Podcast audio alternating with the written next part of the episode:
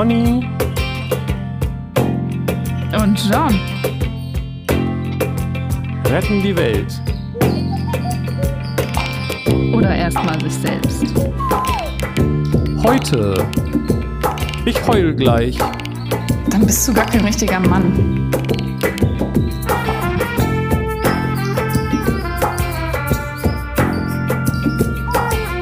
Podcast, Podcast, Podcast. Pony und John, Pony und Wir John. machen auch äh, ähm, Rap. Pony und wir rappen heute, liebe Leute. Ähm, wir wollen euch nicht den Tag versauen und hofft, ihr habt, wir wollen, ihr könnt Conny und John gut verdauen. Äh, vor allen Dingen die Männer, aber auch die Frauen und alles, was dazwischen ist. Äh, Tut mir leid für diesen Gender-Diss. Autsch. Okay. Ge geht voll ab, ey. Ja, Das besorgt geht erstmal ein ab, ab, ab. WLAN-Kabel. Starten wir dann damit. Bibi und Tina. Auf Amadeus und Sabrina. Sehr wohl. Sie reiten geschwind äh, dahin, weil sie Fans von Pony und John sind. Sie reiten auf einem Pony, Uh, Honey. uh. Jetzt cringed es ein bisschen zu viel im Gebälk. Ja. So, Aber ähm, ich, ich glaube, irgendwas ist heute, heute nicht so. Alter, was liegt denn hier in der Luft? du hast doch was genommen.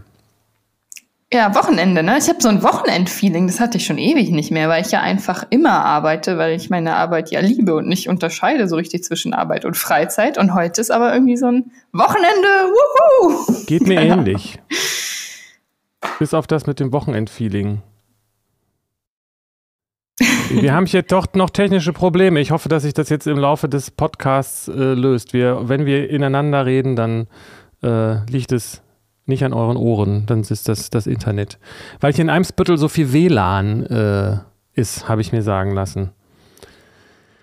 Mhm. Ähm, Eimsbüttler WLAN, ja. Da kann die Politik doch mal was machen, oder nicht? hast du Housekeeping?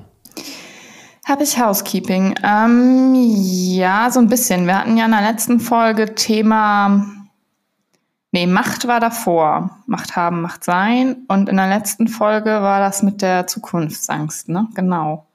Und dieser ganze Medienkrams und Angst Ja. durch und in Medien ist, wenn man und trotzdem so. stirbt. Ja, ja, genau.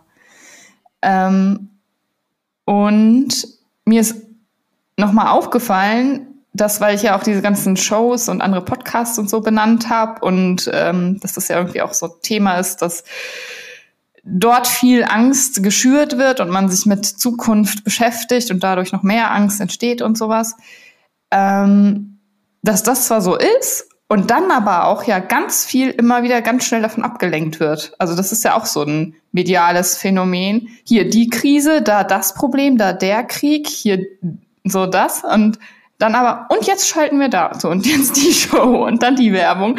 Ja, und ähm, dann stimmt. verpufft es immer wieder so und man hat die Themen, die wirklich schlimm und grausam sind und einen so, so tief, zack, boom, und dann wieder das nächste und das nächste. Und diese Schnelligkeit und diese Ablenkung und diese Überflutung, die ist ja auch wieder noch ein weiteres Phänomen, ähm, was meiner Ansicht nach ist nicht so ein gesunder Umgang damit, weil die Angst, die erst gesät wird, dann ja gar nicht genügend Raum bekommt, auch um zu sein und sich zu legen und die dann auch wieder loszulassen oder so, sondern dann sofort so ein Drübergehen ist und, und Ablenken. Und boah, das ist ganz schön heftig, finde ich.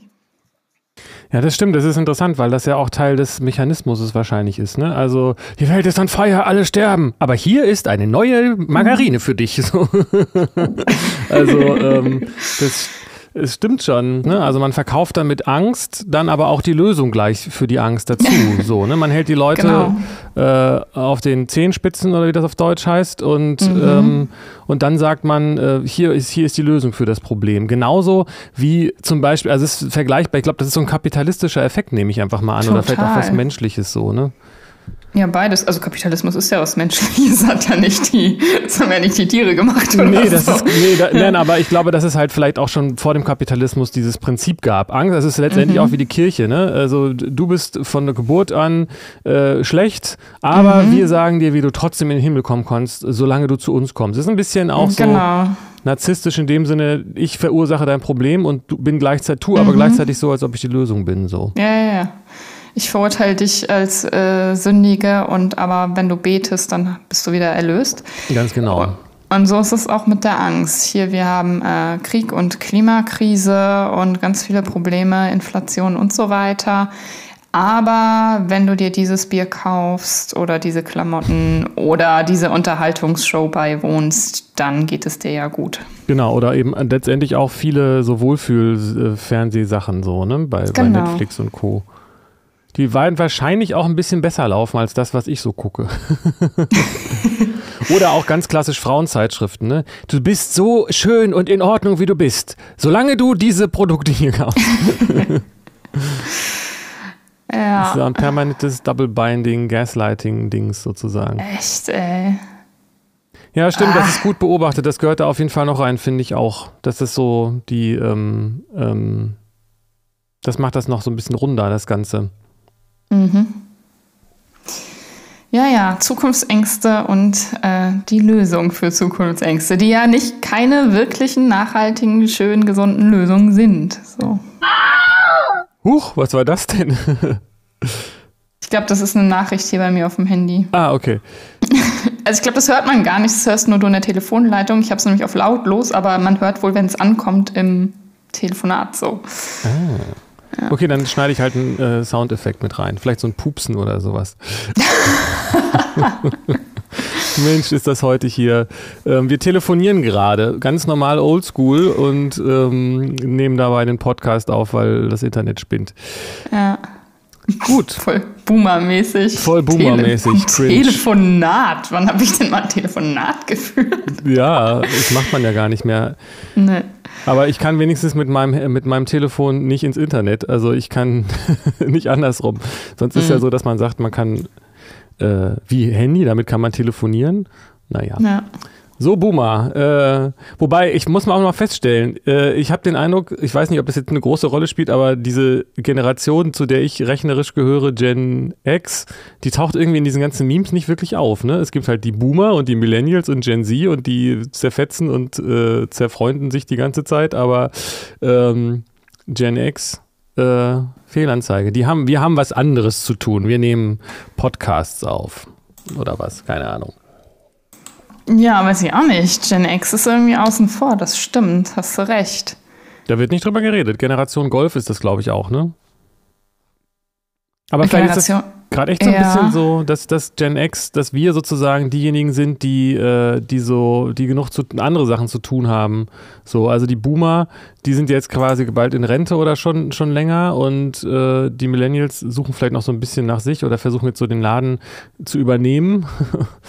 und Gen Mhm. X, die haben sich wahrscheinlich die meisten so gefunden und machen halt so einfach ihr so ihr Ding.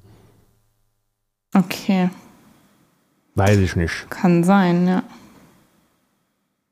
Vielleicht sind wir auch zu ähm, konturlos. Ja, ich glaube, also was ich so mit Gen X verbinde, ist auch so eine gewisse Art von Nihilismus, Zynismus. Das sind so Sachen, die irgendwie dieser Generation meinem Eindruck nach zugeschrieben werden. Und das ist dann ja so ein bisschen, dann ist man so außen vor irgendwie ja auch, wenn man so eine Haltung oder das auf so eine Generation bezieht. Dann Ist mischt man eben so? nicht mit. Keine Ahnung, ich weiß nicht, wie ich dazu komme. Irgendwie habe ich das so abgespeichert. Ich dachte, das sind so die Millennials, dieses, äh, es gibt auch dieses, dieses I hate my wife, das sind die Boomer, I hate my life, das sind die Millennials. Okay. Ist Gen X, sind das nicht Boomer? Ja, siehste, guck mal. Nein, Boomer sind, ähm, äh, sind die, die, die, die noch sozusagen von dem äh, Wirtschaftsaufschwung profitiert haben und die noch nicht mit dem Internet äh, zu tun gehabt haben und so weiter. Das sind Boomer. Also Genau. hier, das Internet sagt geboren zwischen 65 und 79, auch Generation Golf genannt, Ja, wurden in ihrer Kindheit stark geprägt durch die Wirtschaftskrise und eine aufkommende Scheidungsrate. Genau. Das ist, äh, ja, du sagst Boomer und das ist aber auch Gen X. Was? Ja, Boomer sind Gen X. Nein. Doch. Was hast du da gerade vorgelesen? Äh, das Internet. Das klären wir jetzt. Das ist jetzt wichtig, Leute. Äh, Das ist echt wichtig. Generation X, nein, Generation X zwischen 65 und 79, auch Generation Golf genannt. Und die, äh, das, das Internet, was du sagst. Aber Boomer sind die, die davor, die bis 65 geboren wurden. Okay. Das ist so die Nachkriegsgeneration, die diesen ähm, Babyboomer nach äh, Wirtschaftswunder, Babyboomer-Dings. So. Okay. Also Boomer sind noch da. Also meine Eltern sind Boomer, du bist Gen X. Genau. Und meine Eltern sind Boomer und du bist Gen X. Äh, Gen Z. Äh, Gen X, äh, XY. Ich bin Ähm, Gen Y, oder? Nein, du bist Millennial, genau. Das ist Gen, Ich bin Mil Millennial. Du bist Millennial, der Lili. Okay. Ach ja, genau. Gen Y oder Millennial, das ist eins, ne? Genau. Genau. Ja. Deswegen ist auch sehr, sehr äh, poetisch, weil Gen X ist eben so die Generation X und die Gen Y, das ist ja auch Why all this shit. Ja. So. Aber was jetzt, ich habe, ich, ich weiß es nicht. Vielleicht ist das jetzt ja auch äh, nicht der Soziologie-Podcast für solche Fragen. ja, aber ich fand es gut, das nochmal zu klären, weil manchmal äh, droppen wir dann ja auch einfach so Generationssachen. Das stimmt. Und das einfach mal äh, zu klären, wir sind beide eine unterschiedliche Generation und ähm, auch wenn wir über Medien und sowas sprechen, wir sind ja beide eine Generation, die noch ohne Smartphones zum Beispiel aufgewachsen ist in der Kindheit. So. Genau, und wir sind ja auch, du bist ja sozusagen tendenziell eher ein früher Millennial und ich eher ein später Gen X. Also das heißt, Genau. so, ähm, äh, wir sind, es ist ja alles auch ein bisschen so ein fließender Übergang. So. Ja. Aber was ich da so gelesen habe, mal irgendwann bei Gen X, da würde ich sagen, ja, das stimmt schon, das trifft alles auf meine Sozialisation zu. Inwiefern das mich jetzt als Charakter so prägt, weiß ich nicht, die weiß ich nicht. Ja. Aber ja, ja, keine Ahnung. Naja, aber ich finde das ja auch immer interessant. Ich bin ja da oft so touristisch unterwegs, auch in allen anderen Generationen sozusagen. Also ich habe, also ich kann, ich fühle halt Boomer, ich fühle auch Gen X und ich fühle aber auch Gen Z. Also das, ich finde das, Ja. ähm, Kann ich total verstehen. finde das interessant. Ja. Aber Gen X fühle ich tatsächlich irgendwie mal wieder am wenigsten, weil ich gar nicht so richtig weiß, was das ist. Vielleicht auch, es ist genauso wie, äh, dass ich irgendwie äh, Spaß habe daran, Dialekte nachzumachen, aber den Heimatdialekt aus dem Ort, wo ich herkomme, äh, weiß ich überhaupt nicht mehr, wie das geht. Aha. Mhm. Ein innerer Widerstand Ganz oder genau, eine Leugnung gegenüber der eigenen Herkunft oder so. Genau, ich verleugne mein wahres Selbst, nämlich den Bielefelder Gen X, Ja. John Klutschewitz van Dyke. so, Okay, aber Generationen sollen nicht das heutige Thema sein, Finde ich auch, Oder doch? ich auch. Nee, gut. aber was denn dann? Ich weiß nicht, äh, heute Morgen dachte ich, du hattest noch Daddy-Issues mit auf der Liste, oder? Ja, habe ich. Ich hatte hier einige Sachen noch auf der Liste. Und hattest du nicht auch noch Sachen auf der Liste? Ähm, Mhm. Ich habe da mal so reingeguckt im Internet und es ist wie so oft, ich habe den Eindruck, es ist irgendwie so ein popularwissenschaftlicher Begriff, der aber irgendwie so freudsch, freudschisch äh, geprägt ist und auch durchdacht ist. Und ich habe mit beiden dann halt irgendwie so Schwierigkeiten. Ich weiß nicht, ob das irgendwie wirklich ein Ding ist, also ob es das Okay. wirklich so gibt oder ob man sich das dann ausdenken muss. Okay. Was, was, also was beschäftigt sich denn zu dem Thema? Ob es das gibt überhaupt, die Frage? Oder was hat, waren deine Gedanken dazu? Also es ist so ein grundsätzliches Thema auch die Frage, ähm, vielleicht steckt das dann eben auch dahinter, ob man sich irgendwie so seine, also ich hatte das irgendwie so gehört, das ist, also was heißt gehört, der Begriff ist ja so bekannt, aber ich habe mich immer wieder gefragt, was es denn eigentlich überhaupt bedeutet und es geht ja auch grundsätzlich so um dieses Thema, ob man sich vielleicht seine Partner und Partnerinnen nach, nach Elternvorbildern irgendwie aussucht und so. Weiß nicht, wie interessant das gerade ist. Kennst du dich da aus mit dem Begriff? Äh, ja, klar. Also das, also Ja, Daddy-Issues, ja, ja, ja, also oder Vaterkomplex oder also das beruht ja alles auf Jung und Freud und die ähm, hängt ja auch viel mit dieser Bindungstheorie zusammen und den Erfahrungen, die man über Beziehungen in der Kindheit macht. Und da gibt es aber ja unterschiedliche Theorien und Beobachtungen. Und letztlich ist es immer sehr vage, doch, finde ich. Also man kann nie generell sagen, wenn man als Mädchen einen abwesenden Vater hatte, dann ähm, muss man, hat man automatisch das, was als Daddy-Issues beschrieben wird und sucht sich dann eben Männer, die besonders aufmerksam sind, um das zu kompensieren, oder Männer, die ebenfalls abwesend sind, damit man das reinszeniert. Also das muss ja gar nicht so sein. Es gibt dieses Phänomen sicherlich und das lässt sich dann eben so begründen aufgrund der Kindheitserfahrung in einigen Fällen. Aber das kann man auf gar keinen Fall generalisieren oder sowas. Vielen Dank. Damit ist das Thema für mich geklärt. Weil das ist nämlich genau mein Eindruck, dass es in dem Sinne nicht wissenschaftlich ist, sondern sehr spezifisch und individuell und dass man sozusagen da in der Richtung äh, die Bindungserfahrung, die man macht, auch mit einem mit einem Partner, was ich mal gehört habe ähm, neulich erst, dass das auch das physiologisch hin physiologisch dasselbe Hormon oder oder oder System ist, was da verwendet wird sozusagen für die Bindung, die man als Kind bekommt und erlebt und ausführt und dann mit Partnern in der Zukunft so, ähm, dass man das, dass es irgendwie da einen Zusammenhang gibt, aber dass es dazu keine harte Wissenschaft in dem Sinne gibt, sondern dass es doch viel einfach auch Beobachtung, Theorie, Spekulation und sowas ist und es ist einfach so ein Schlagwort letztendlich, oder? Ja, genau. Und manchmal ist nichts dran und manchmal ist sehr viel mehr dran, als man vielleicht denkt. So.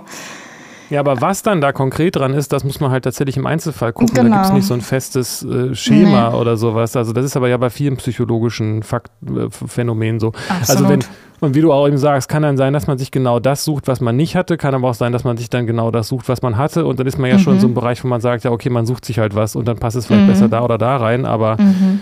was, was, was nützt es? ja, ja, genau. So. Was und, aber auch ich letztens in einem Artikel gelesen habe, was ich spannend fand, ist das wohl ähm, Mädchen oder weibliche Wesen, wo die keine Vaterfigur in ihrem Leben haben, also wo der Vater die Familie verlassen hat oder warum auch immer da kein Vater ist. Äh, bei denen setzt wohl früher die Pubertät ein. Also, und das ist ja auch was, was sich wissenschaftlich erheben lässt, also biologisch, wann werden welche Hormone ausgeschüttet, ab welchem Alter oder sowas. Ne? Das kann man ja irgendwie dann, das ist ja evident so. Und ähm, das fand ich spannend. Ich weiß jetzt, also man weiß nicht, woran es liegt, aber offenbar, wenn der Vater abwesend ist, dann setzt die Pubertät früher ein. Fand ich interessant. interessant. Ja. ja, das ist interessant. Gut, das könnte man jetzt, das hätte vielleicht damit gar nicht so viel zu tun, das könnte man ja auch anders erklären. Ja. Aber sowas ist natürlich interessant, dass wir, wir sind halt dann doch so biologische äh, Figuren, wie heißt das? Kreaturen, ja, ist interessant. Mhm. Ich habe auch was gehört, was so ein bisschen da reinpasst, äh, leider bei Jordan Peterson, wobei leider ich, äh, ne, also ich, ich sag leider, weil ich schon so die Eier fliegen höre.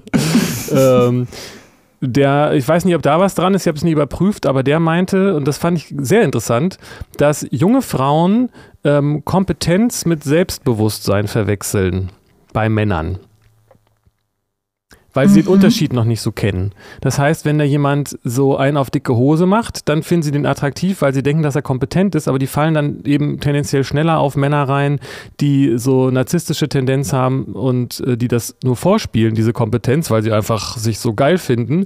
Und ähm, das kriegen wohl junge Frauen äh, erstmal nicht so richtig äh, auf, den, auf den Schirm, den Unterschied. Und irgendwie klingt das ganz plausibel. Okay. Ich frage mich gerade, was kompetent dann bedeutet. Also Selbstbewusstsein, da kann ich mir was vorstellen, aber was ist dann mit kompetent gemeint? Er hat das jetzt, er hat Kompetenz natürlich gesagt, weil ich nicht glaube, dass er Deutsch spricht, aber mhm. ähm, na, ich nehme damit an, also das kann man ja sehr viel, viel Gestalt äh, ja. interpretieren, das Wort, aber jemand, der was auf dem Kasten hat und Frauen also wahrscheinlich Menschen wollen vielleicht einen Partner oder eine Partnerin haben, die was auf dem Kasten haben. So, so intellektuell oder wie? Ja, zum Beispiel. Oder einfach mhm. so Erfolg, der erfolgreich ist dann vielleicht okay, auch und so. Okay. Mhm. Also ich, ich, nehme mal an, dass das da tiefenpsychologisch und für viele andere, also für viele Menschen halt irgendwie sowas wie erfolgreich äh, sein ja, im okay, Leben, verstehe. das ist ja wichtig so, wenn ja. man jetzt so dieses Klischee Mann-Frau nimmt. Ja, so. Und das heißt, genau. sie wollen jemanden haben, der die Familie gut versorgen kann und jemand, der selbstbewusst auftritt, den halten sie dann dafür. Aber dass ah. das sozusagen nicht dasselbe ist wie jemand, der wirklich was auf dem Kasten hat und sein Leben im Griff hat, im, im Griff hat und, ähm, und erfolgreich sein wird mhm. oder erfolgreich ist, das, äh, das, das verwechseln sie wohl. Ich mhm. weiß nicht, wo mhm. das jetzt herkommt. Ich finde auch interessant den Ausdruck selbstbewusst auftreten. Das ist glaube ich, auch, also dieser Begriff, den finde ich auch schwierig oder wird irgendwie so mm, für, für meinen Geschmack nach äh, komisch verwendet, weil das häufig mit ähm, präsent, laut, dominant oder sowas auftreten gleichgesetzt wird oder so. Ähm, und das muss für mich nicht, also Selbstbewusstsein, ich bin mir über mich selbst bewusst und jemand, der so auftritt, irgendwie forscht und sich gut präsentiert und so, der kann ja auch ganz, sich über ganz vieles nicht selbstbewusst sein und äh, sich einfach inszenieren oder einen mangelhaften Selbstwert oder Selbstbewusstsein sogar kompensieren über so ein Auftreten oder sowas. Also dieser Begriff ist teilweise sehr irreführend, finde ich.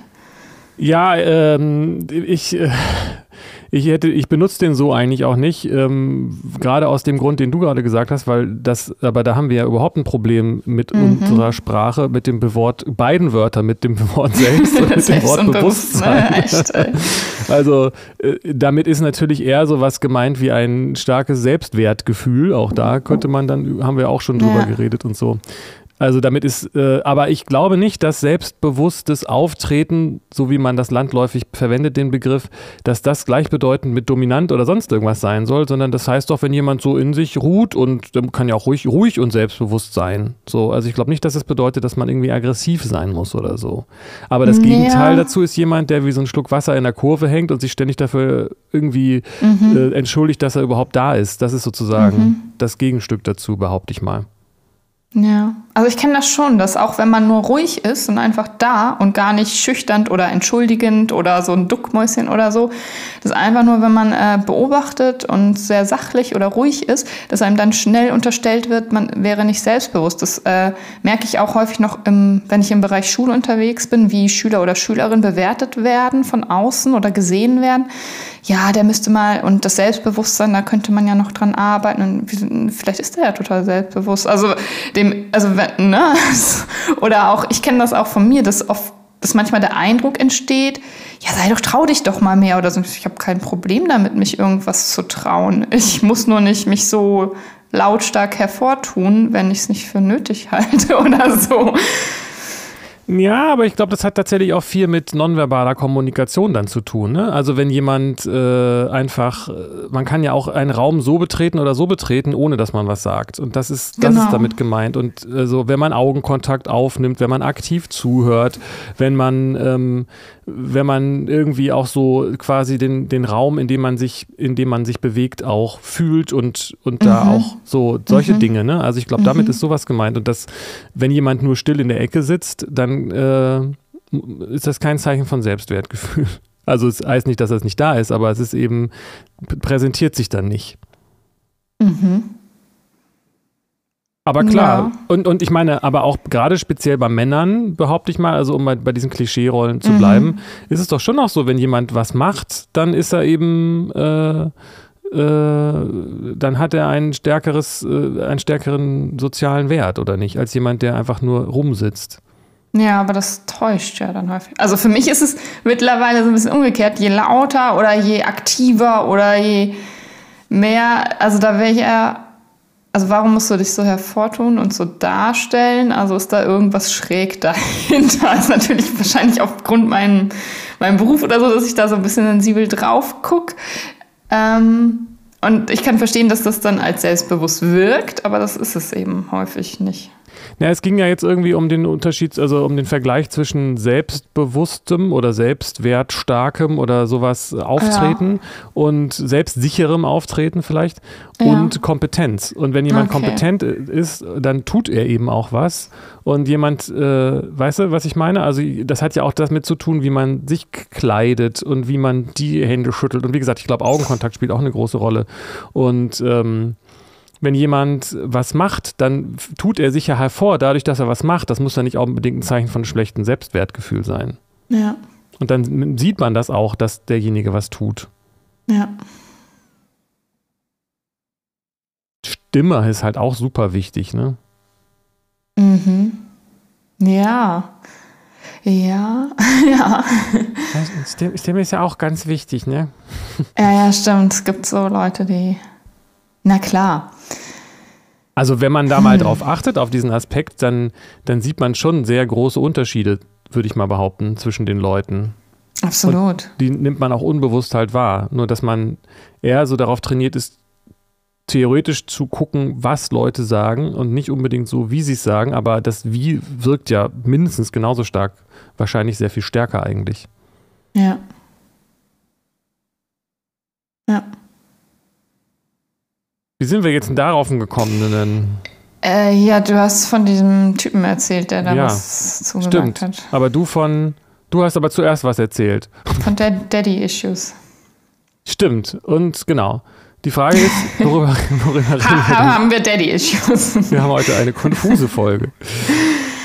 ähm, Äh, hast du denn, hast du noch, wir haben hier, ich habe hier noch toxische Männlichkeit zum Beispiel stehen. Und ich habe noch die Frage, ist. Nostalgie, Nostalgie gleich Dankbarkeit und diese tiefere Ebene? toxische Männlichkeit und äh, toxische Weiblichkeit können wir doch dazu nehmen, oder? Oder meinst du? Da habe ich mich Oder- noch, ja, weiß ich nicht, da habe ich mich noch Ja. gar nicht so viel mit beschäftigt. Okay. Also hast du, da, ja, können wir über toxische, lass komm, komm, lass uns mal, hier, Lass uns mal einfach. lass uns mal machen. Ganz Kann man mal toxisch. Kann man mal machen. Ähm, hast du das von Marty und Deichkind gesehen? Den kann man mal machen, Track? Das ist das Zitat gewesen, ja, Hammer, Hammer, Mega, Hammer. Ja. Kann man mal machen. Okay. Shoutout an Marty Fischer, falls er Genau. überraschenderweise das hören sollte. Überhaupt die ganze Serie ist einfach Gold. Es ist einfach Ja. alles und man, er, man freut sich immer über das Ergebnis am Ende und am Ende wünscht man sich immer, dass es das als kompletten Track gäbe. Und Total, Das ist, ja. ist immer alles so Hammer. auch, auch Neue Deutsche Welle fand ich auch mega. Also alles, eigentlich war alles richtig. Hat mir richtig gut gefallen. Hatten Ähm. wir jetzt schon mal über toxische Männlichkeit getalkt? Aber wir haben viel über Männer-Frauen-Krams, aber so explizit eine Folge toxische Männlichkeit? Nee. Ah, vielleicht ist das ganz gut, dass dann Jordan Peterson hier auch noch im Raum rumschwebt. Okay, was, was, was schwebt dir denn davor? Ich weiß gar nicht, ich dachte, das hätten wir beide irgendwie äh, als Thema mal gehabt und angesprochen. Okay. Und ich meine, eigentlich ist es, ist es eigentlich relativ klar, würde ich mal behaupten, wie es ist zu dem Thema. Also, also dass, dass es ein Problem ist, dass äh, ähm, bestimmtes gesellschaftliches Männerbild proklamiert wird. An, das ist für Männer und für Frauen ein Problem, also wie man zu sein hat, um ein richtiger Mann zu sein. Und es ist aber auch äh, für viele Leute problematisch, dass es als toxische Männlichkeit bezeichnet wird, weil das für viele Leute anscheinend bedeutet, dass sie denken, dass damit gesagt sein soll, dass Männlichkeit per se toxisch ist. Ja. Ja. Was vielleicht aber stellenweise sogar auch so gesehen wird in entsprechender linken Szene. So, weiß ich nicht. Ja. Ja, total schwierig.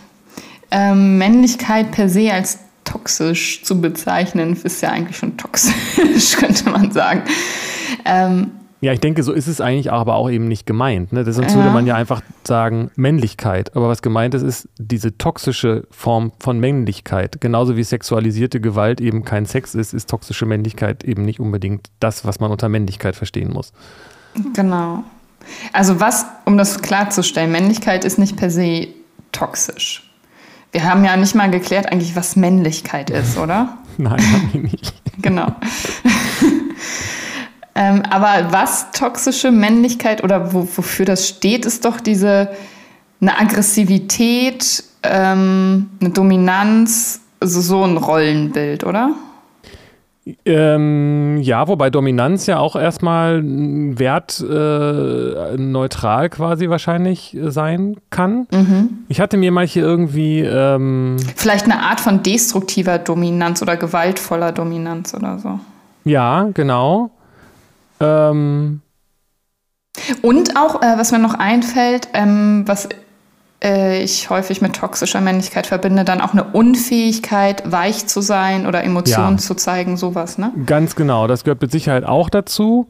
Ähm, also auch dieses Leistungsthema nehme ich mal an. Also das heißt, es ist, es ist männlich, wenn man, wenn man äh, so, äh, wenn man was schafft und wenn man was macht und wenn man sich durchsetzt und auch wenn man da die Ellbogen benutzt und wenn man, wenn man, weiß ich auch nicht, da auch aggressiv dabei ist, so und Wut zu zeigen ist auch was, ähm, erlaubt es, aber andere Gefühle Genau. so wie Trauer oder Scham und sowas irgendwie äh, Angst, das darf man Ja. als Mann alles nicht haben. Also das ist jetzt das, das toxische, das toxische Muster Genau. sozusagen. Ne? Ja.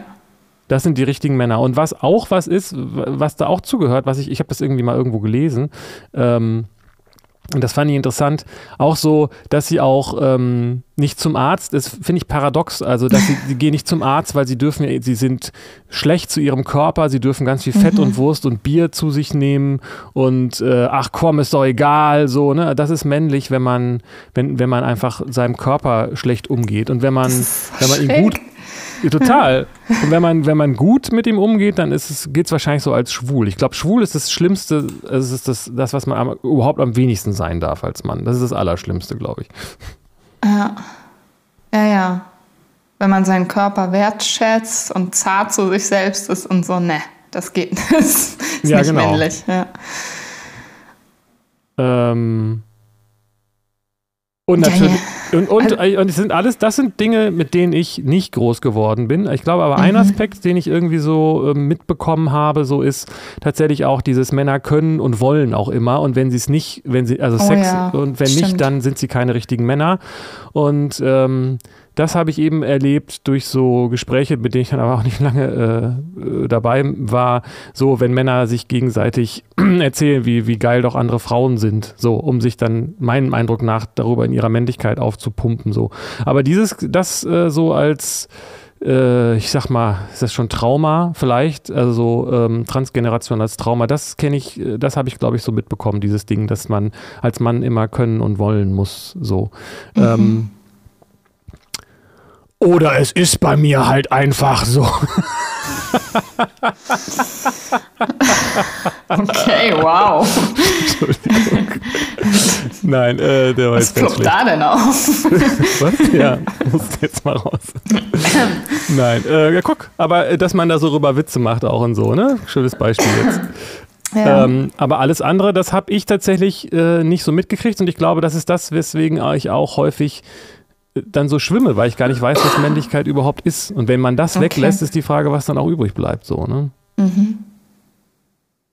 Ja, äh, und ergänzend ja auch noch ähm, nicht nur Frauen, also über Frauen sprechen als äh, wie geil die sind oder so, also dieses Objektivieren, sondern auch ja das Herabwürdigen und bestimmte Aufgaben und Rollen der Frau zuweisen und ähm, nicht nicht gleichberechtigt behandeln und bitte nicht die wichtigen Entscheidungen treffen und am besten nicht politisch mitmischen und sowas, das gehört da auch mit rein. Ja, das ist halt die Frage, ob das dann sozusagen noch zu dem männlichen, äh, zu dem männlichen Bereich sozusagen gehört. Ne? Aber Frauen schlecht behandelt, sind Männer, äh, sind Männer gute Männer, wenn sie Frauen schlecht behandeln? Gehört das auch zu diesem? Ähm, Äh, na, was nicht, nicht schlecht behandeln, habe ich nicht gesagt. Herabwürdigen und nicht gleichberechtigt behandeln. Also Finde das heißt, ist in dem. Nee, nee, okay, ja, genau. Ähm, aber nicht aus der Perspektive der toxischen Männlichkeit. Also denn man, die Frau in ihrer Rolle, wie die, die ja der Mann für sie bestimmt, wird dann ja gut behandelt. Also die darf ja kochen und am Herd stehen und gern Kindergärtnerin sein, aber die darf hier nicht äh, Unternehmenschefin oder Bürgermeisterin oder sonst was sein. So. Ja, das stimmt. Das ist äh, das mit dem äh, schlecht behandeln ist natürlich eine äh, zu starke Verallgemeinerung von dem, was du gesagt hast, sondern ja, also eine Frau darf halt nicht männlich sein. Und männlich ist männ, männlich ist eben dieses aggressive und Karriere machen und anpacken und so diese Dinge. Aber ich bin mir nicht ganz sicher, ob das nur die Männer sind. Das ist halt vielleicht nochmal auch äh, eine interessante Frage, weil es gibt, das spielen die Frauen ja auch mit und ähm, und die tragen auch dann dazu bei. Und es gibt auch Frauen, die das äh, auch sehr stark proklamieren, vor allen Dingen welche, die in dieser Form eine Karriere gemacht haben. Inwiefern? Kannst du da noch ein bisschen mehr zu sagen? Naja, ich habe mal zum Beispiel, wie heißt sie denn, diese äh, Berufsblondine? Ähm, da war ich echt ein bisschen geschockt. Ähm, mh, diese Moderatorin, diese Ulknudel, weißt du, wie ich meine? Barbara Schöneberger. Schöneberger, okay. Genau. Und die hatte irgendwie irgendwas gesagt, äh, ich weiß nicht mehr genau, irgend so, ein- so ein. Das ist der Begriff Ulknudel mit Barbara Schöneberger zu belegen, finde ich gerade witzig. dieses Boomer, Boomer, Boomer Echt, äh. Boomer, Boomer, wie heißt denn das Vokabel, genau. Die hatte irgendwas gesagt, ich weiß nicht mehr so ganz genau, wo sie halt darüber geredet hat, wie Frauen zu sein haben und dass es auch in Ordnung ist und dass es wichtig ist oder so. Oder sie hat mhm. darüber geredet, wie Männer zu sein haben und wie ah, Männer sein müssen irgendwie. Und es gab einen riesen Backlash auf Twitter oder was auch immer. Und dann hat sie sich dafür nochmal, äh, ich ne, will es nicht sagen entschuldigt, aber hat dann nochmal was zugesagt und hat es ja. eigentlich alles nur noch viel schlimmer gemacht. Und ich habe ich hab gedacht, na klar, die ist ja eine, die mit diesem Frauenklischee, äh, das zu bedienen, irgendwie hochgekommen ist. Dann muss mhm. sie das ja auch ähm, unterstützen, dieses, dieses mhm. Ding. So. Mhm. Genau. Ist jetzt nur ein Beispiel, aber das erlebt man doch. Also, ich habe jetzt nicht mehr so viele Beispiele im Kopf, weil ich wahrscheinlich nicht mehr so viel mit solchen Leuten zu tun habe, sage ich mal, aber in dieser Bubble. Ja. Aber ja. das kann man doch schon beobachten, dass Frau, dass also gerade ähm, Mütter ihren Töchtern das sagen, wie sie sich als Frau zu verhalten haben und das vielleicht dann auch nur gut meinen, weil sie wissen, wie es da draußen aussieht. Genau. Aber das wären schon auch, sind auch Frauen, die, äh, die das mit äh, befördern. Auf jeden Fall. Das habe ich als äh, Gen Y in meiner Erziehung auf jeden Fall erfahren. Äh, du hast hübsch auszusehen und ein Kleidchen zu tragen und dies, das. Und äh, als Mädchen verhält man sich so und so. Und ähm, das erlebe ich aber heute immer noch. Also, dass auch junge Mädchen, die bei mir äh, in Therapie sitzen, immer noch diese, diese, die veralteten weiblichen Rollenbilder angetragen bekommen in ihrer Erziehung. Vielleicht sogar noch stärker als, als, zu, als vor 40 Jahren, weiß ich nicht genau. Mhm. Wo so ein bisschen das, die Hippies waren. Ja, kann sein, ne? Und das ist ja auch ein Stück weit eine Form von Abwehrstrategie, also Introjektion, also das äh, Verinnerlichen, ähm, das und dann gut finden, anstatt dem ausgeliefert zu sein, anstatt sich in der Situation zu befinden und damit nicht zurechtzukommen und sich dagegen aufzulehnen. So. Ja, klar, genau. Also, if you can't beat them, join them. Genau. Und you can't beat them. Äh, eben, weil es ist das Patriarchat und was hat man denn für eine Wahl als Frau so ungefähr? Also so fühlt sich das ganz stark an. Ja. Und das ist dann eben tatsächlich was, was über dieses toxisch-männliche noch hinausgeht, weil es ja Teil eines Systems ist, diese toxische Männlichkeit so, ne? Mhm. Bin mir jetzt nicht ganz sicher, was dann toxische Weiblichkeit ist. Ähm mm, das ist eher so, also wie ich das mitbekomme oder was ich darüber weiß, dann nicht mit dieser offensichtlichen Aggression oder so, sondern subtiler Missgunst, Neid, Lügen, sich inszenieren bewusst, Spielchen spielen, sich vielleicht auch als hilflos inszenieren bewusst, um zu manipulieren und solche Dinge fallen mir dazu ein. Ja, mich erinnert das so ein bisschen an diese Diskussion, äh, ob es sowas gibt wie ähm, äh, Rassismus gegen Weiße.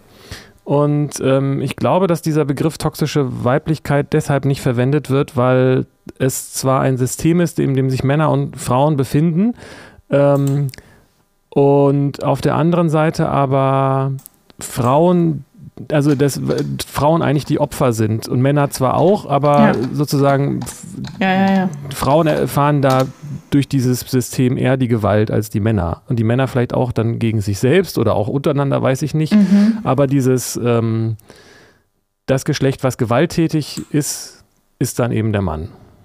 Und deshalb ist, ist, äh, ist es wahrscheinlich politisch ja, betrachtet ja. nicht so gut von toxischer Weiblichkeit zu sprechen. So verstehe ich diese Diskussion. Ja, macht ja auch Sinn. Also in einem Patriarchat von toxischer Weiblichkeit zu sprechen, ist ja fast unverschämt so. Ähm, ja, genau. Allerdings genau. ist nicht zu tun, denn offenbar gibt es ja Phänomene und auch möglicherweise ist es sogar wichtig, das zu tun, weil es ja Wechselwirkung gibt oder sich das vielleicht auch gegenseitig bedingt und auch zusammenhängt. Also inwiefern wird toxische Männlichkeit auch begünstigt oder, oder, oder auch be begründet durch toxische Weiblichkeit vielleicht? Ja, also wenn man, jetzt ist halt die Frage, ob man mit toxischer Weiblichkeit meint, dass die Frauen das Spiel mitspielen, dann finde ich es halt vielleicht nicht ja. so sinnvoll davon zu sprechen, weil sie dann eben das unterdrückte Geschlecht sind. Auf jeden Fall, und genau. die Männer sich auch selbst unterdrücken, aber das sozusagen ja. die Gewalt geht dann von der männlichen Seite aus oder ja. die, die, der Macht, äh, die Machtausübung so. Ja. Ähm, aber es gibt, das ist dann vielleicht der andere Aspekt, wenn Frauen das darauf surfen und das ausnutzen und dann ihre, versuchen, ihre Vorteile daraus zu ziehen. Genau. Und dann das gegen, gegen an, wie so Judo machen quasi. Ja, genau.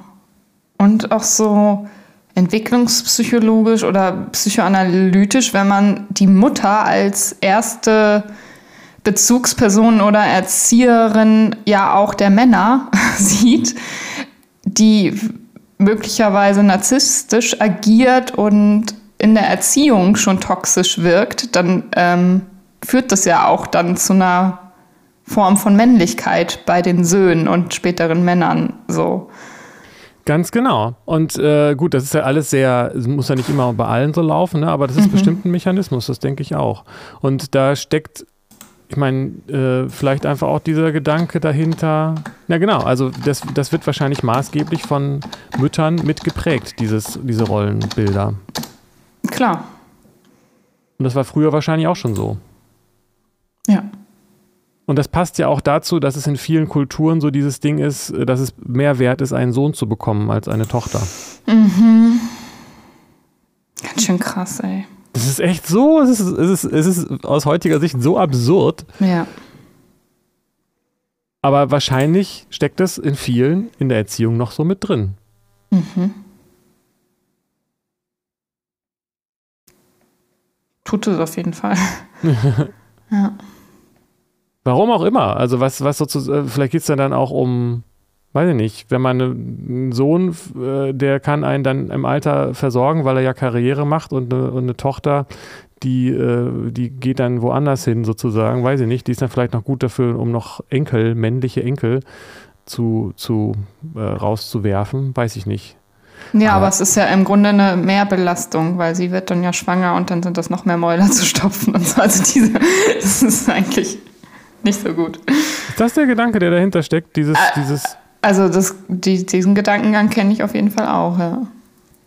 Weil deswegen bist du froh, keine Tochter zu haben, meinst du? ja, genau. Nee, woher kennst du den?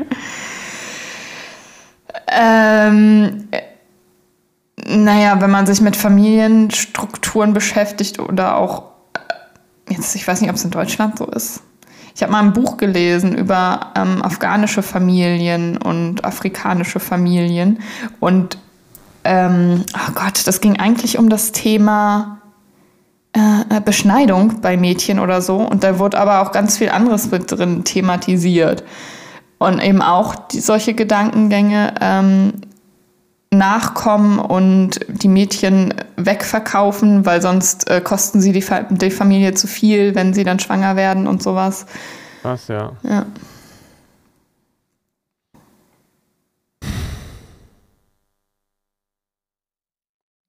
Es kommt einem so mittelalterlich vor, ne?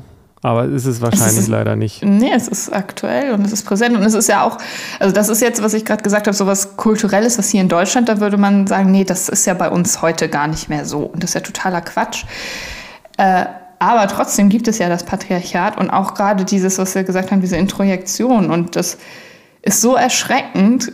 Das erlebe ich so viel in der Therapiearbeit und da musste ich auch selbst durch und ganz viel über mich lernen, so wo ich überall das äh, verinnerlicht habe, dass das dass ich weniger wert bin oder dass es okay ist, dass ich auf bestimmte Art behandelt werde oder dass ich bestimmte Dinge tun muss als Frau oder mich so zu verhalten habe, weil ich das den Männern schulde oder sowas. Das ist so subtil und schwer zu erkennen, weil es gesellschaftlich anders ja, an dich herangetragen wird als Mädchen. Das, das ist echt ähm, brutal und krass, wie stark das wirkt, weil ich meine, man muss ja mal überlegen, es hat ja nur was jetzt.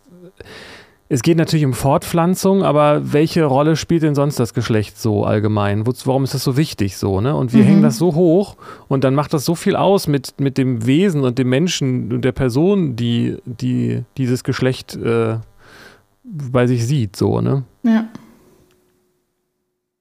Ich erinnere, dass ich schon ganz früh den Eindruck hatte, Jungs haben es besser. Jungs dürfen raus, dürfen sich dreckig machen, dürfen Fußball spielen, dürfen im Matsch sein, dürfen laut sein, dürfen wütend werden. Ähm, überhaupt, mein, mein Papa hat das auch besser als meine Mama. Der darf jeden Tag raus in die Welt und aufregende Sachen machen. Der darf ein schnelles Auto fahren. Der, der darf Anzüge tragen. Also so, ich hatte echt so ein Bild. So, boah, es ist viel besser und einfacher und man hat viel mehr Erfolg und ein, tolleres Leben als Mann in dieser Welt. So. Und natürlich muss das nicht so sein, aber es, da ist schon was mit dran. So, das kommt ja von irgendwo her. Hm, ja, ich frage mich, ob da auch so eine ähm, ähm, Misogynie mit reinspielt, eine persönliche, wobei Total, natürlich man sagen ja. muss, dass das System einfach misogyn dann ist, wenn genau. wir es genau. so betrachten. Ähm, aber ich hatte das tatsächlich vielleicht sogar auch eher andersrum. Und mhm. das will jetzt für mich, aber ich bin, glaube ich, einfach auch sehr speziell aufgewachsen so. Ähm, aber ich habe, glaube ich, kann mich nicht daran erinnern, jemals mal gedacht zu haben, boah, ich bin so froh, dass ich ein Junge bin. Natürlich ist es aber so ein bisschen so, wenn man das Privileg äh, hat, dann sieht man halt die, genau. das, die andere Seite so nicht. Ja. Ähm, aber ich glaube, ich habe irgendwie oft gedacht, dass ich es eigentlich schöner fände, ein Mädchen zu sein. Nicht, ja, dass das ich gedacht habe, dass ich eins bin, aber ich wusste ja auch nicht, mhm. was das heißt, ein Junge zu sein. Mhm. Ähm, Aber ja. ja. es liegt aber vielleicht auch daran, dass ich viel so als Kind so das Gegenteil eigentlich tatsächlich eher so mitbekommen habe. Mehr so diese, diese feministische Seite, dieses mhm. ähm, Frauen sind eigentlich cooler und Mädchen dürfen auch cool sein. Und um die Jungs ging es eigentlich gar nicht so. Es ging eigentlich gar nicht darum zu reden, wie Jungs sein sollen, sondern immer nur darum, dass Mädchen halt auch cool sind. Ja, ja, ja. Das ist natürlich Theater. cool. Ja, ja. ja, wenn man so aufwächst, ist das natürlich ein bisschen anders.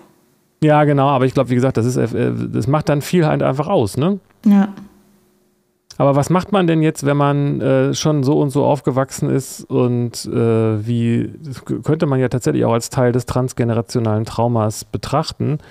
Ähm, aber wie, wie kommt man denn dann klar? Hm. Sich darüber bewusst werden und sein immer wieder am besten, dass das da ist.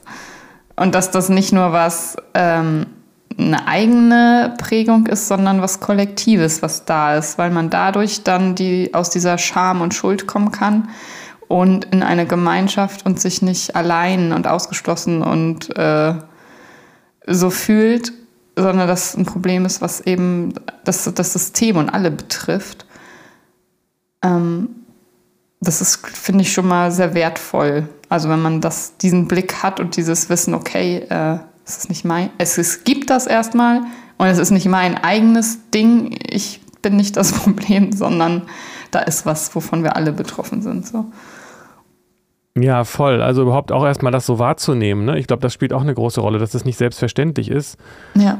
Und dann auch diese Solidarität erstmal vielleicht auch innerhalb des eigenen Geschlechts oder eben auch dann geschlechtsübergreifend so. Ne? Genau. Weil ich glaube, vielleicht lebe ich jetzt wirklich auf einem ganz anderen Planeten, aber ich denke, dass sehr viele Männer ähm, das inzwischen auch sehen, dass das nicht mhm, äh, mhm. gut ist, vor allen Dingen eben auch nicht für sie so. Also ja. nicht vor allen, sondern auch für sie nicht so. Ja.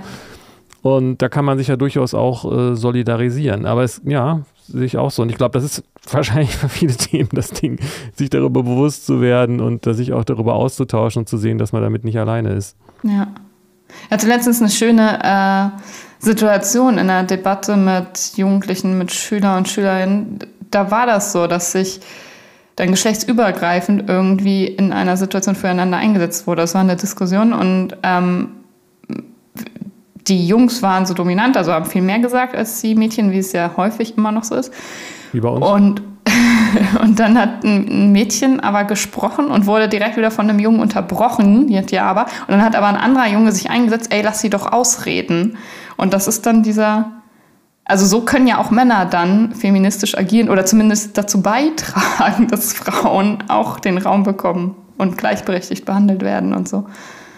Richtig, und im Idealfall hat es dann damit eben gar nichts mehr zu tun, wer da wen unterbricht. Genau. Hauptsache, das ist vernünftiges menschliches Miteinander. Ja. Ja, voll. Sowas würde ich mir noch häufiger wünschen. Und auch unter Erwachsenen. Denn wenn, wenn Frauen natürlich haben das oder erlebe ich ähm, manchmal auf dem Schirm und unterstützen sich gegenseitig. Und dann wird es aber wieder in so Lager. Ja, okay, ihr Frauen. Und jetzt be äh, bezieht ihr hier Position als Frauen gegen die Männer. Und wenn aber Männer Frauen den Raum geben und das unterstützen, dann ist das eher einladend und kann zu was Gemeinschaftlichem führen. Da sind wir wieder bei Bibi, Bibi und Tina Mädchen gegen Jungs. da wird das auch schon rausgekehrt.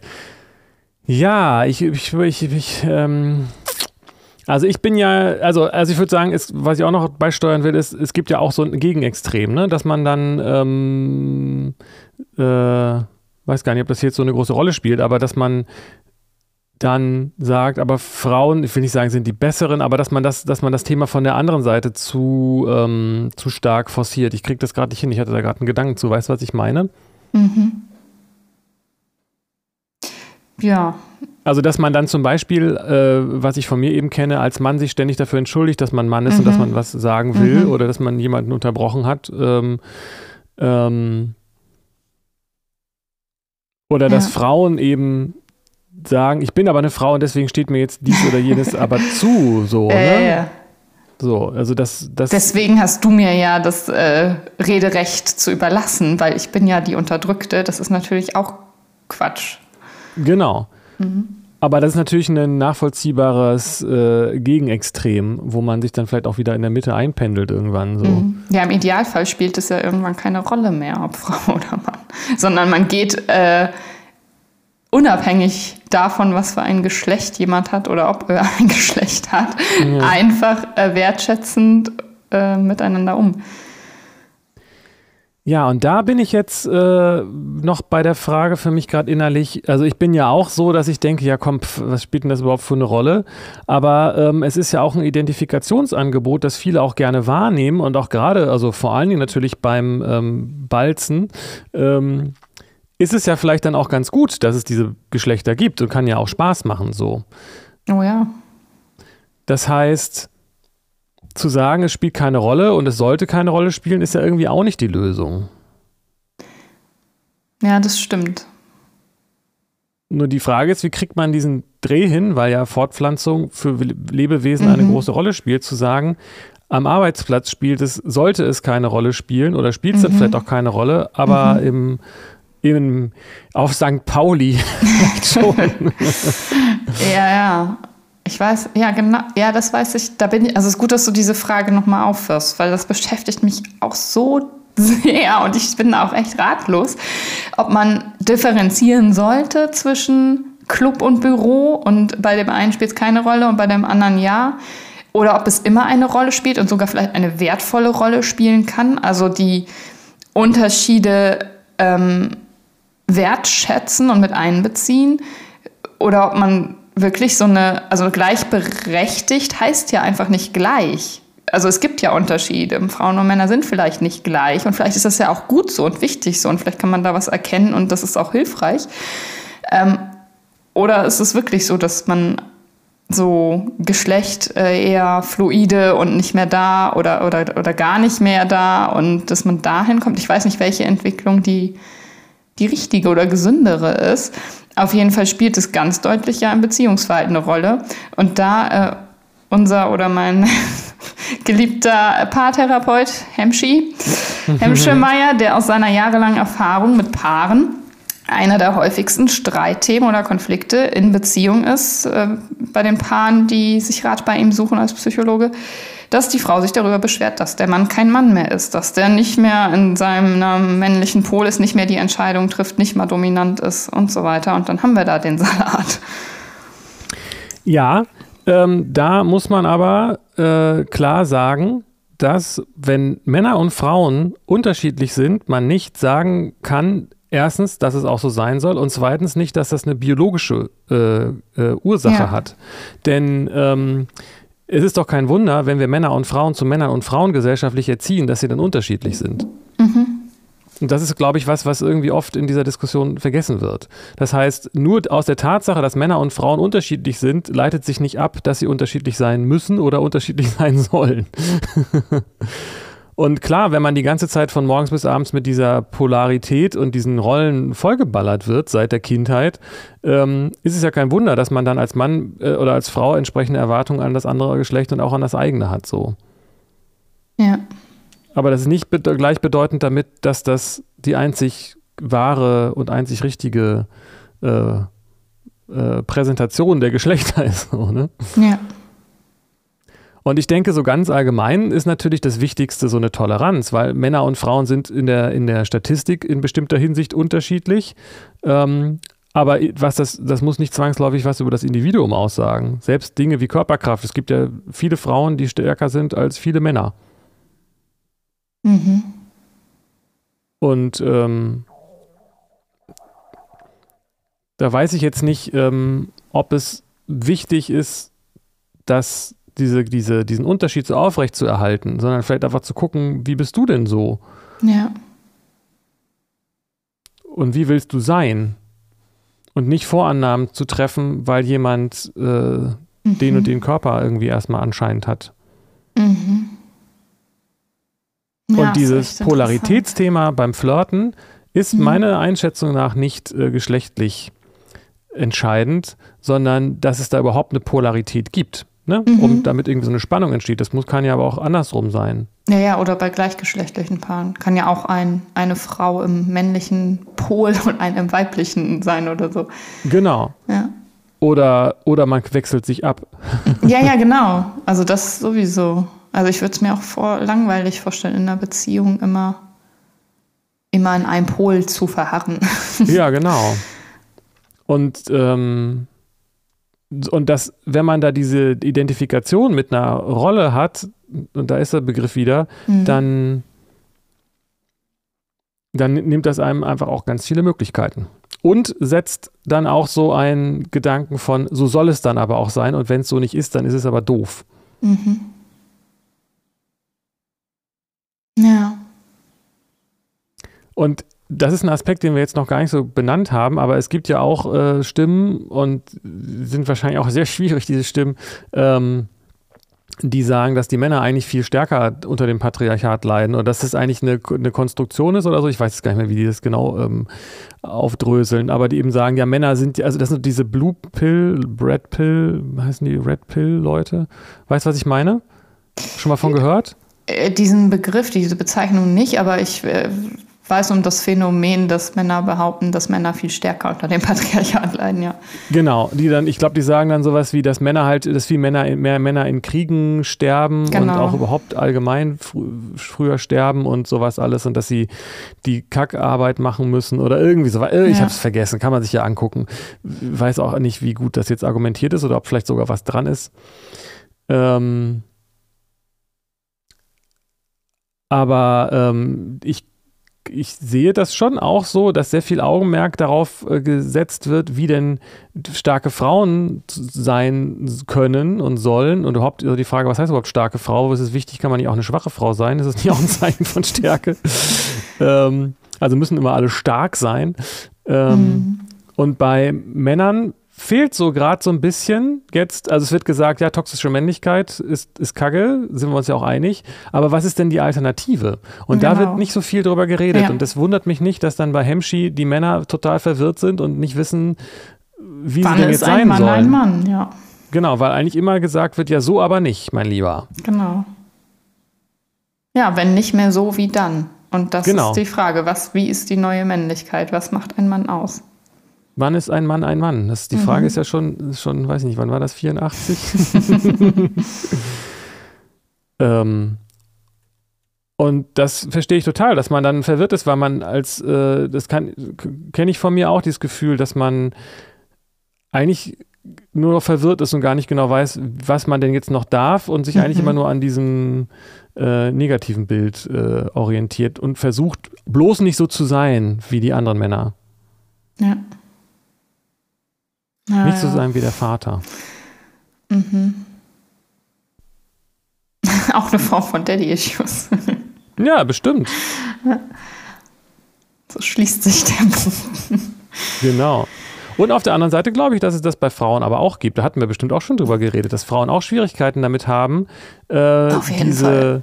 weibliche, typisch weibliche, äh, also gesellschaftlich typisch weiblich konventionelle Rolle zu übernehmen, weil sie da denken, sie sind dann irgendwie, äh, was auch immer, schwach oder ja, weiß ich nicht genau, was dann der Gedanke ist. Ja. Nicht feministisch genug. Ja, ja, genau. Ein mein Lieb eines meiner Lieblingsbücher gab und wie er die Welt sah, da gibt es diesen schönen Satz, entweder ist man als Frau in dieser Welt, jemand ist Frau oder jemand ist Hure. Und diese beiden Wahlmöglichkeiten sind beide scheiße. So. Und äh, es ist nie genug. Und wofür du dich entscheidest, wenn du dich für gar nichts entscheidest, bist du auch nichts. Und also man kann eigentlich mit keiner, also entweder Karriere oder Kind oder alles zusammen, aber dann ist es auch nie gut genug. Es ist echt Wann ist eine Frau eine gute Frau, ist genauso eine Frage, die, die mich umtreibt. Ja, weil sie eben tatsächlich, äh, würde ich mal behaupten, also nicht, dass ich das gut finde, sondern dass es so gesehen wird, dass eine Frau sich vor allen Dingen darüber definiert, was sie für einen Mann hat. Ne? Das sieht man ja auch in den ganzen Romantic Comedies und so. Selbst bei Sex in the City. Oh je, ja. Was ja damals noch so weit vorne war, aber ähm, Frauen definieren sich über ihren Mann, Männer über ihren Job. So. Ja, krass.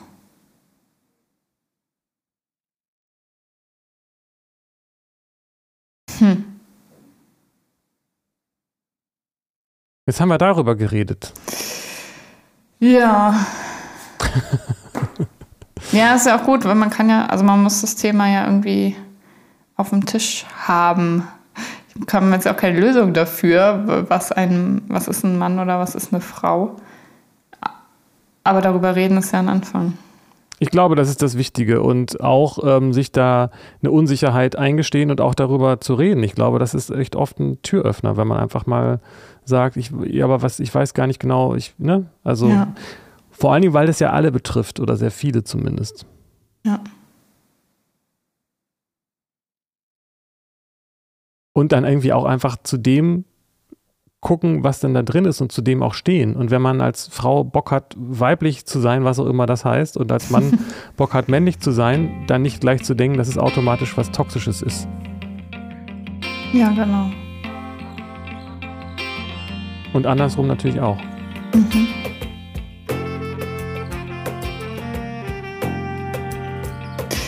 Okay, soweit. Soweit, so gut. Mhm. Dann bis nächste Woche. Genau, bis dann. Tschüss. Ciao.